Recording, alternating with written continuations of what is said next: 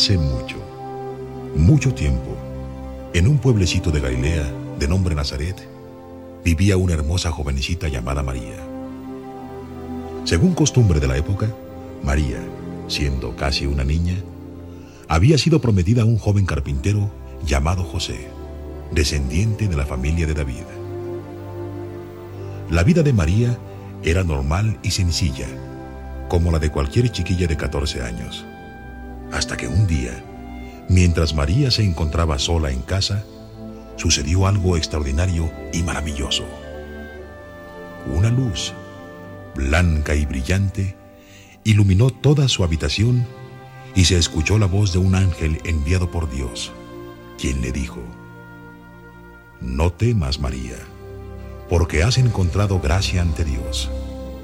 Concebirás y darás a luz a un hijo, al que pondrás por nombre Jesús. Será hijo del Altísimo, y reinará por siempre, y su reino no tendrá fin.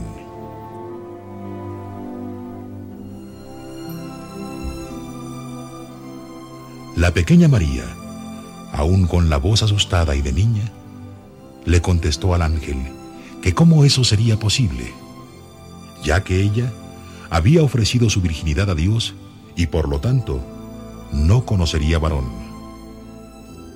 El ángel le respondió, El Espíritu Santo descenderá sobre ti, y por ello el que nacerá será santo y llamado Hijo de Dios. María contestó, Aquí está la esclava del Señor, hágase en mí como has dicho. El ángel se marchó. Y María comprendió que su vida, de forma muy especial, estaba en manos de Dios.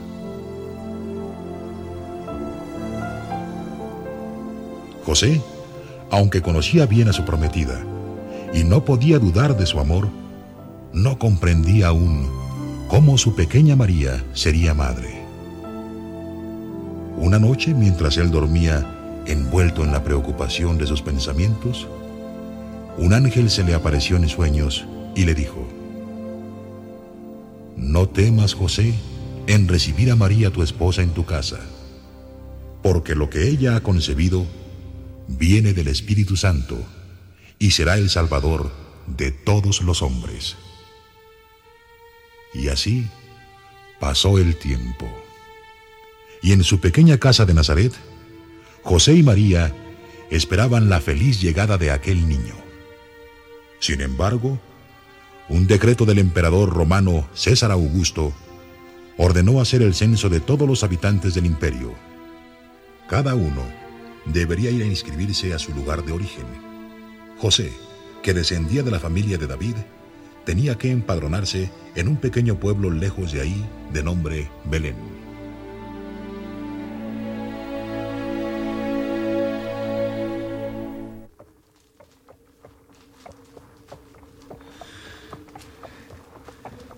¿Estás cansada, María? No, José.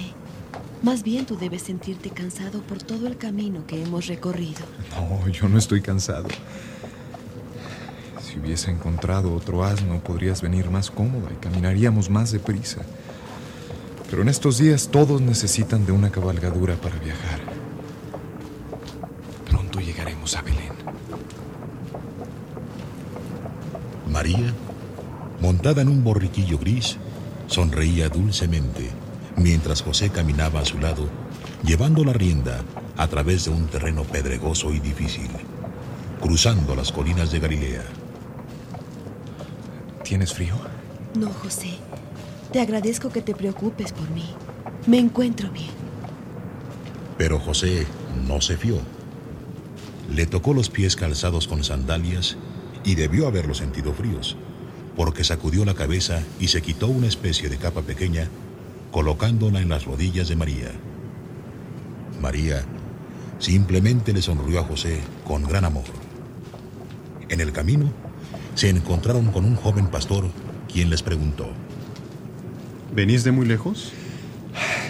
De Nazaret. Nos dirigimos a Belén. ¿A Belén? El camino es largo para una mujer en ese estado. ¿Tenéis a dónde ir? No, la verdad ni siquiera conocemos bien el lugar. Ah, eso está muy mal. Belén está llena de gente que ha llegado de todas partes para empadronarse.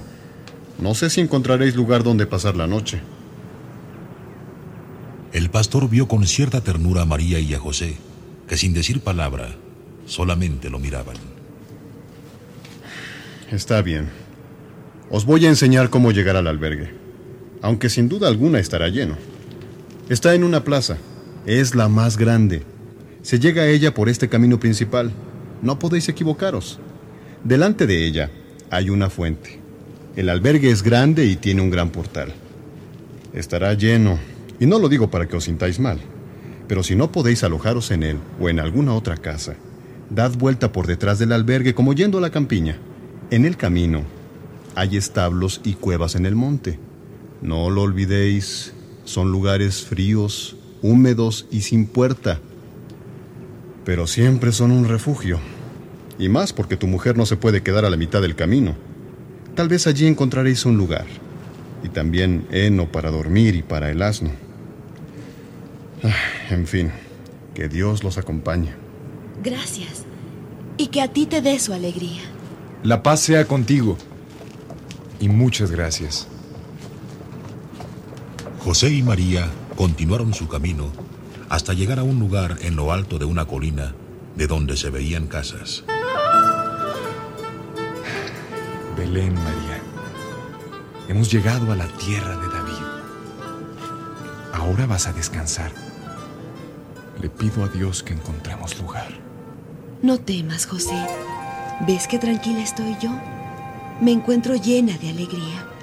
Una alegría tan fuerte, tan grande, incontenible, que mi corazón palpita muy fuerte y me dice, va a nacer, va a nacer. Es mi hijo que toca en mi corazón y que dice, mamá, ya vine. Vengo a darte un beso de parte de Dios.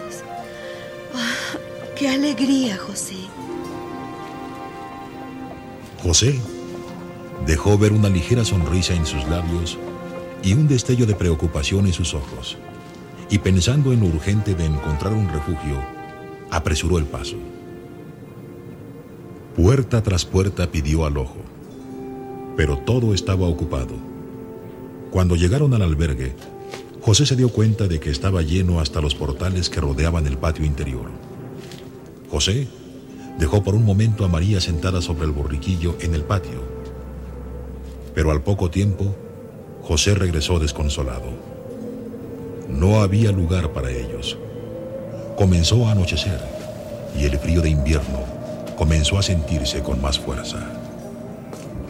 José ayudó a María a bajar del burrito y entraron nuevamente al albergue. José suplicó al dueño mostrando el estado de su mujer, que estaba pronta para dar a luz.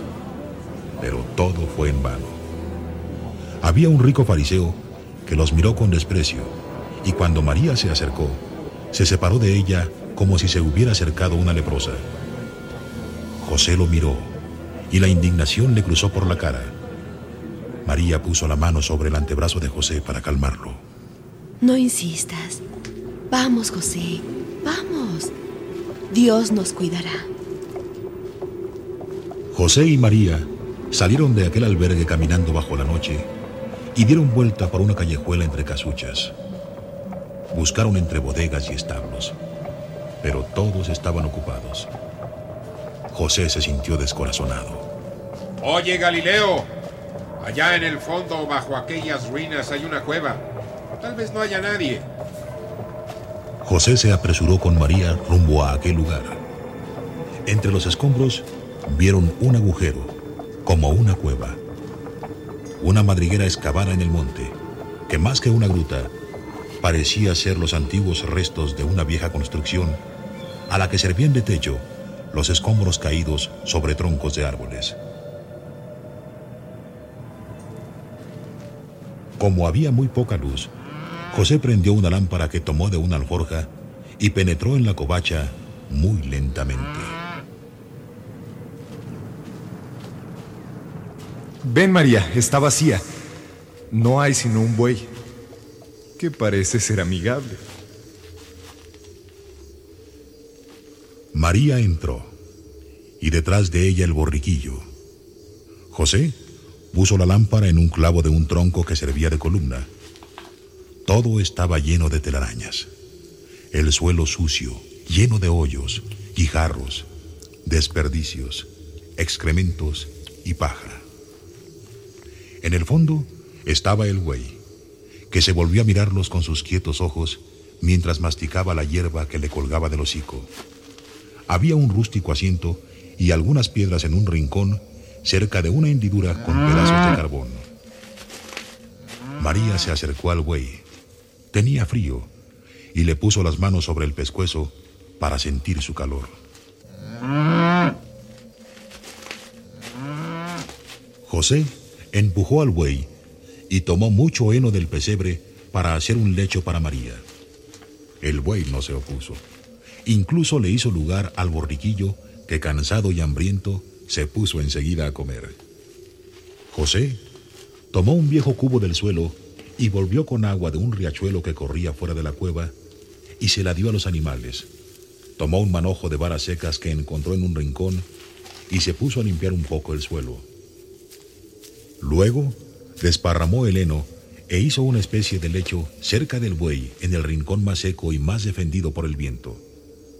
Al sentir que el heno estaba húmedo, José suspiró, prendió fuego y con una gran paciencia secó poco a poco el heno junto al fuego.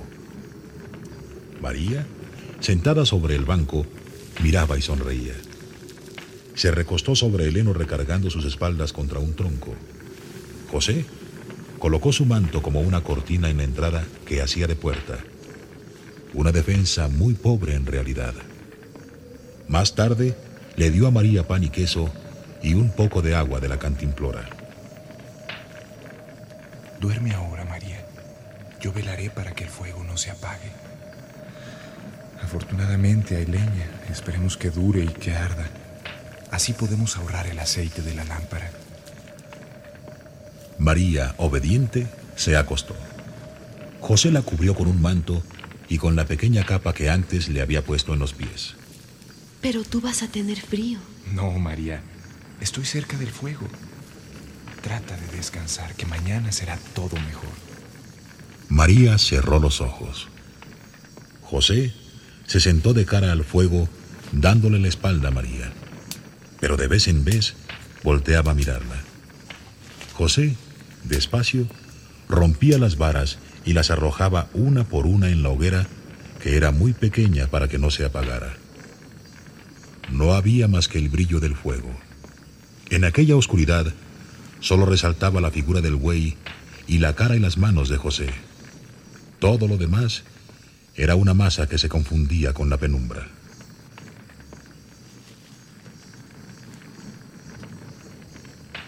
La hoguera estaba a punto de apagarse y José a punto de quedarse dormido. María lo miró y vio que José tenía la cabeza inclinada sobre el pecho como si estuviera pensando. Y vio que el cansancio había vencido su deseo de estar despierto. María, después de esbozar una hermosa sonrisa, sin hacer ningún ruido, se sentó y luego se arrodilló para rezar. José se despertó, vio que el fuego casi se había apagado y que el lugar estaba casi oscuro. Lanzó unas cuantas varas, ya que el frío nocturno de invierno penetraba por todas partes. Acercó sus manos al fuego y quitándose las sandalias, acercó también los pies. Más tarde, se dio media vuelta y despacio se dirigió a donde estaba María. ¿No te has dormido?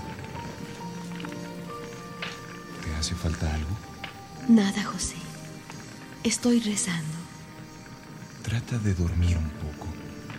Al menos de descansar. Lo haré. Pero el rezar no me cansa. Buenas noches, María. Buenas noches, José. María se volvió a recostar. José se puso de rodillas frente al fuego y con las manos juntas sobre la cara comenzó a rezar.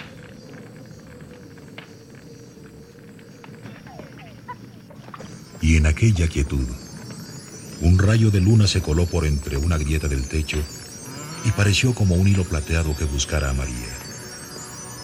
La luz se alargaba conforme la luna se alzaba en lo alto del cielo. Y finalmente alcanzó la cabeza de María que rezaba. María levantó su cabeza como si de lo alto alguien la llamara y nuevamente se puso de rodillas. La hermosa cara de María, que parecía brillar con la luz blanca de la luna, dejaba ver una sonrisa sobrehumana que transformaba todo su rostro. Al mismo tiempo, la luz de su alrededor aumentaba y aumentaba como si bajara del cielo, como si manara de todas las pobres cosas que estaban a su alrededor. Su vestido azul oscuro se volvió luminoso y la luz emanaba con más fuerza del cuerpo de María. La bóveda, llena de agujeros, telarañas y escombros que se balanceaban en el aire, aquella bóveda negra, llena de humo y maloliente, ahora parecía la bóveda de una sala real. Cualquier piedra era ahora como un cristal. El heno brillaba como hilos de plata sobre aquel pesebre de madera oscura. Las paredes y el piso parecían espejos encendidos con una luz blanca que crecía cada vez más y más y se volvía irresistible a los ojos. Todo en aquel lugar quedó completamente iluminado.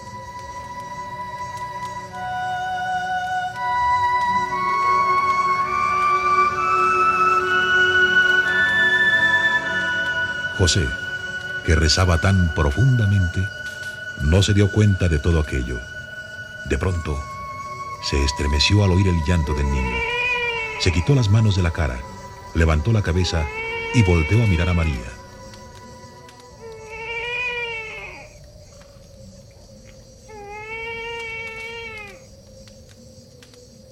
José, mira José, ven. José, de un brinco, se puso de pie y fue hacia donde estaba María. Cuando vio, se detuvo y cayó de rodillas. María le mostró al pequeñín que apretaba contra su corazón. José se levantó y caminó temeroso de acercarse y de ser irreverente. Finalmente, a los pies de la cama de paja, ambos esposos se encontraron y frente al pequeño niño se miraron con los ojos llenos de lágrimas.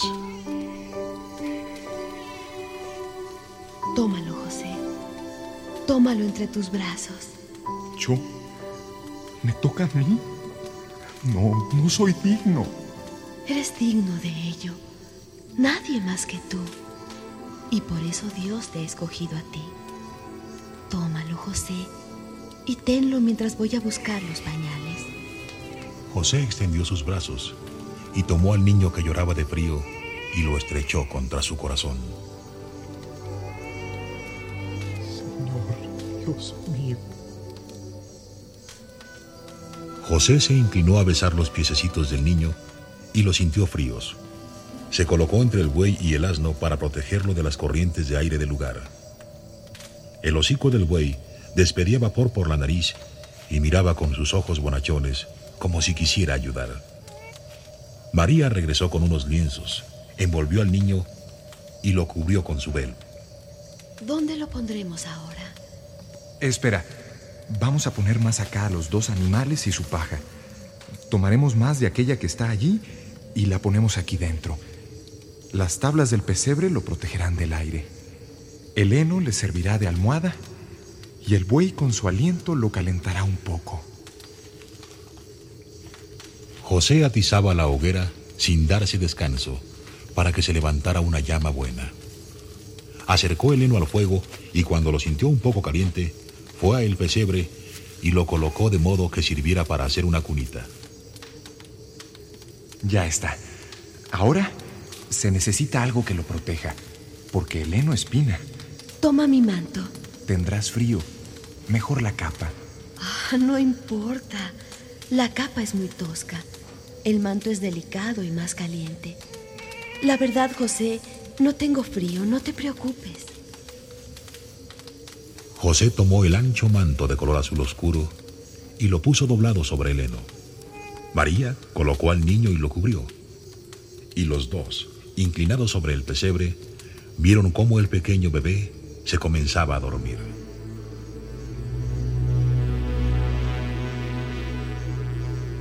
No muy lejos de aquel lugar, en una extensa campiña en donde la luna y las estrellas blanqueaban la tierra, estaba una humilde construcción de piedra. Un pastor se asomó a la puerta y levantó su brazo a la altura de su frente para protegerse de la claridad de la luna que lo deslumbraba. Todo estaba en calma, pero aquella luz era rara. El pastor llamó a sus compañeros. Por la puerta salió un grupo de hombres de diversas edades. Entre sí hablaban del hecho tan extraño. Un pequeño pastorcillo muerto de miedo atrajo sobre sí las burlas de los otros.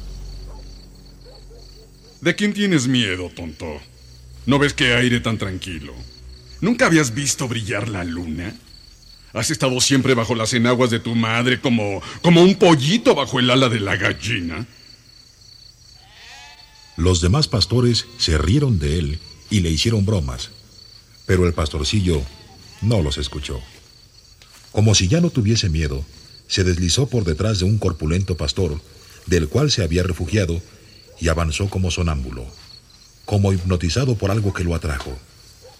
Cuando se había alejado a cierta distancia del grupo, lanzó una exclamación de asombro y se quedó como petrificado con los brazos un poco abiertos.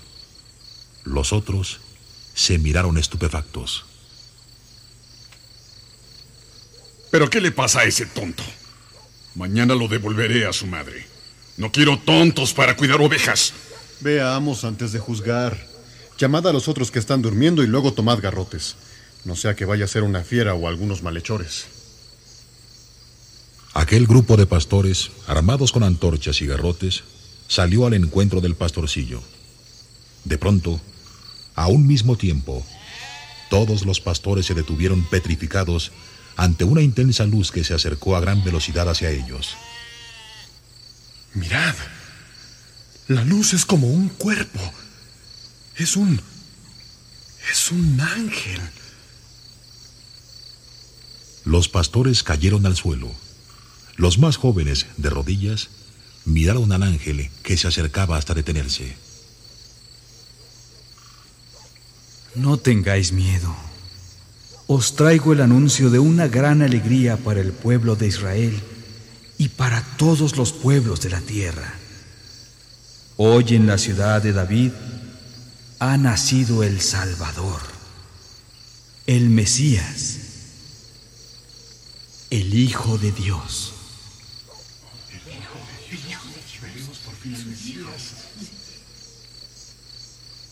Lo reconoceréis por estas señales.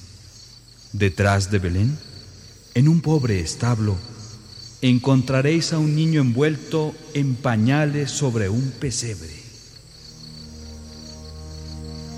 En ese mismo momento, de los cielos, vinieron muchos, pero muchos ángeles semejantes al primero. Un ejército de ángeles que bajó en un agitar de alas con un olor a perfume y un arpegio de notas haciendo un gloria angélico, cubrió toda la campiña que junto con la luz, el cantar de los pajaritos y los balidos de las ovejas formaron un canto inimaginable de oración al Creador.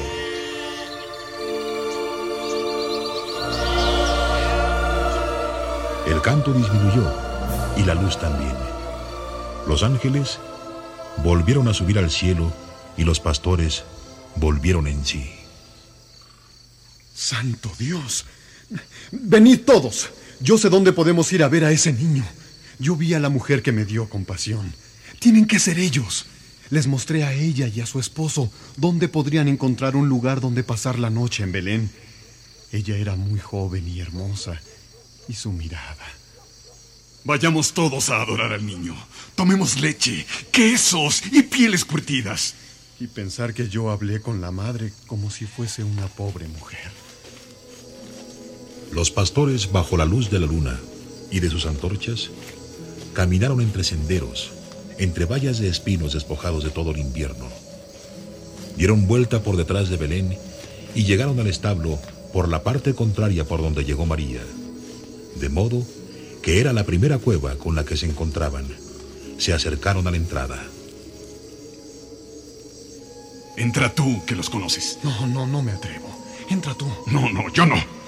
Asómate al menos. ¡Que no! A, a ver tú, chiquillo. Tú que fuiste el primero en ver el ángel. Señal de que eres el mejor de nosotros. Anda y mira. Mira a ver qué ves adentro.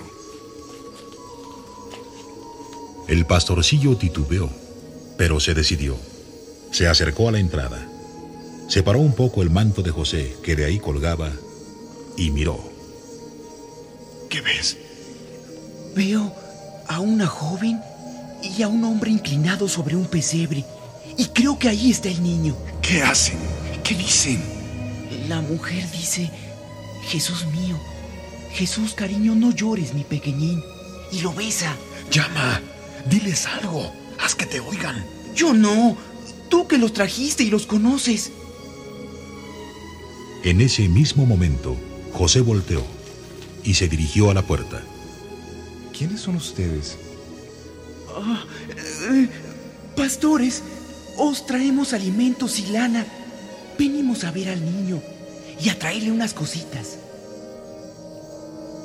Entren, que fuera debe hacer aún más frío. Venid, acercaos a ver al niño. Los pastores se acercaron con sus presentes y los fueron entregando uno a uno con las caras llenas de emoción.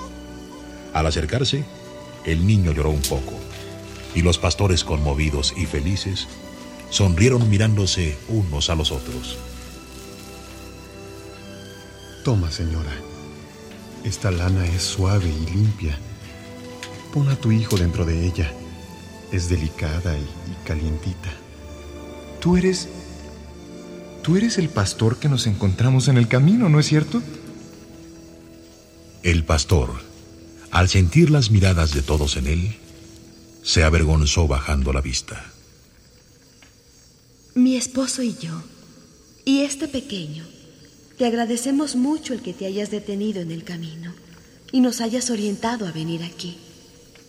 María, con una gran sonrisa, tomó la blanca piel de oveja que le ofreció el pastor y envolvió al niño Jesús en ella. Lo levantó y lo enseñó a los pastores, quienes en ese mismo instante cayeron de rodillas. Se me ocurre una idea.